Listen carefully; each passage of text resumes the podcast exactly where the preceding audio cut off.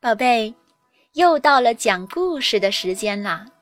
今天呢，咱们接着讲神话故事，准备好了吗？伟伟讲故事开始了。接下来我们要讲的故事是七仙女下凡。传说呀，玉皇大帝有七个女儿。这最小的七仙女从小就十分的聪明乖巧，非常得玉帝和王母娘娘以及众位姐姐的喜爱。天上的老神仙们也对这位七公主宠爱有加。因为这七仙女啊，她从小就生活在天宫，所以她一直觉得天宫。就是世界上最美的地方。有一天，他跟着六位姐姐往灵虚台游玩，在偶然间发现人间有一位小伙子披麻戴孝地跪在街上。原来呀，这位小伙子名叫董永。董永因为没有钱去安葬他死去的父亲，就跪在街上准备卖身为奴。七仙女虽然身为神仙，但是也是一位非常善良的人。她被这样的情景深深的感动了。她没有想到人间还有这样的感人瞬间。他被董永的忠厚老实和孝心深深地打动了，顿时产生了爱慕之情。从此以后啊，天宫不再是七仙女心目中最美丽的地方了，她开始思慕人间的生活，向往人间的七情六欲，甚至想尝尝人间的酸甜苦辣。后来，七仙女不顾天宫的戒律，她趁着把守宫门的天兵不注意的时候，偷偷地溜出了天宫，下界来到了人间。七仙女正好落到了市集上，她立刻被市集上那些千奇百怪的天宫里没有的东西深深地吸引了。他不停地左看看，右摸摸，人间真有意思，比天宫好玩儿。一不小心，七仙女与人撞了个满怀。她定睛一看，呀，不是别人，正是她思念的董永，董公子。小姐，没事吧？真是不好意思，我忙着去给傅员外家上工，急急忙忙赶路，没看见小姐，真是过意不去，在下给小姐赔礼了。听了董永的话，七仙女心想：真是个呆子，明明是我没看路才撞上的，他非说是自己的不是，同时。七仙女再一次被董永的忠厚老实所打动，她满眼饱含深情地盯着董永看。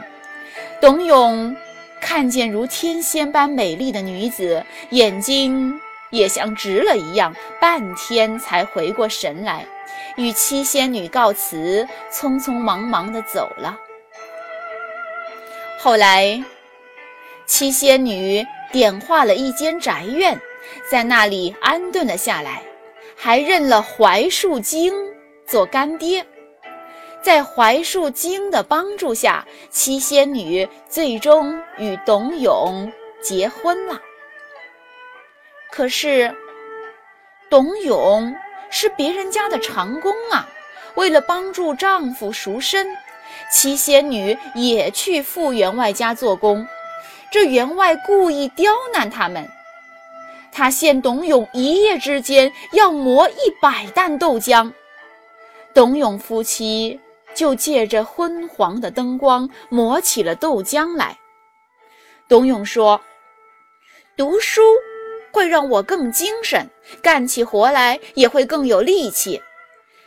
于是，董永让七仙女为他读书，他一边听一边磨豆浆。七仙女啊，就趁董永不注意的时候，偷偷地施了法术。董永在不知不觉间昏昏沉沉地睡着了。没想到第二天早晨，一百担新鲜的豆浆就摆在了傅员外的面前。这傅员外见刁难不成，气得直瞪眼。董永觉得很奇怪，他问七仙女：“娘子。”我们真的一夜磨了一百担豆浆吗？是啊，官人不信呢。我给你读书，你磨豆浆，不知不觉，官人你就磨了一百担，还累得睡着了呢。哦，这都是娘子读书的功劳啊！七仙女看着董永。那憨厚老实的样子，幸福地笑了。可没想到，这傅员外又让七仙女夫妻一夜之间要织十匹布，如果完成了，就将董永的工期由三年改为一百天；如果完不成的话，工期就要由三年改为六年。其实董永知道是员外有心刁难。但是也没有办法。董永对七仙女说：“让娘子跟我受苦了。”七仙女却笑笑说：“官人别怕，我自有办法。”到了夜里，七仙女架起了织布机，拔下头上戴的金簪，在金簪的帮助下织起布来。天还没亮呢，七仙女就已经将十匹布织好了，并摆在了傅员外的面前。这傅员外虽然心有不甘，可是也不得不将董永的工期缩短为一百天。董永工期满了以后，夫妻二人双双回到了家中，过起了男耕女织的幸福生活。